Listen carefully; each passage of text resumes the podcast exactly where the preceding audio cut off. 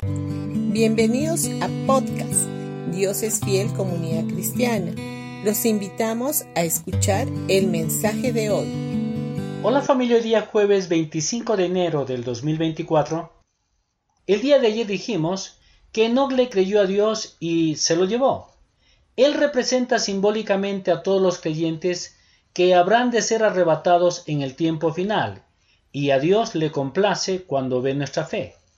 Por otra parte, cuando leemos en el Antiguo Testamento cómo los israelitas salieron de Egipto, encontramos un cuadro simbólico de la manera en que Cristo habrá de arrebatar a su iglesia, con oro, plata, salud y bienestar, lo que dice en el Salmo 105, versículo 37.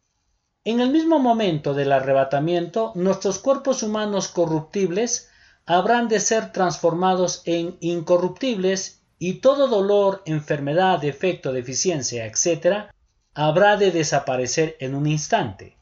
Nuestros cuerpos mortales habrán de ser transformados en inmortales en un abrir y cerrar de ojos cuando el Señor nos venga a buscar en las nubes. En sí la Iglesia o el cuerpo de Cristo es la que tiene el privilegio de comenzar ahora, en la actualidad, a disfrutar de las ventajas del reino milenial. En la eternidad no hay pecado ni enfermedad. Por eso, Él nos dice que es quien perdona todos nuestros pecados y sana todas nuestras dolencias. Esto es el anticipo de los privilegios de la eternidad. Las palabras del Salmo 103 dice, bendice alma mía al Señor. Son para ser pronunciadas aquí y ahora. El perdón de los pecados y la sanidad del cuerpo son el anticipo de todos los beneficios que vamos a tener en la eternidad. Dicho de otra manera, aquí en la tierra comenzamos a experimentar algo de lo que muchos habremos de recibir en la eternidad. La sanidad viene de arriba, de la mano de Dios. En Job capítulo 2 versículo 7 dice, Satanás salió de la presencia del Señor e hirió a Job con llagas malignas desde la planta del pie hasta la coronilla.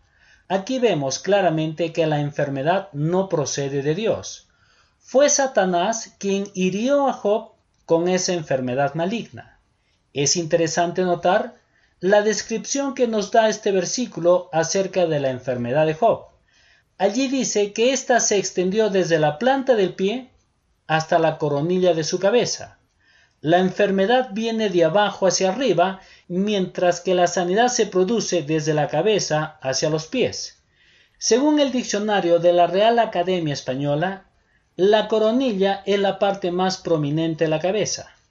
Habíamos dicho también que una corona se pone sobre la cabeza, ¿verdad?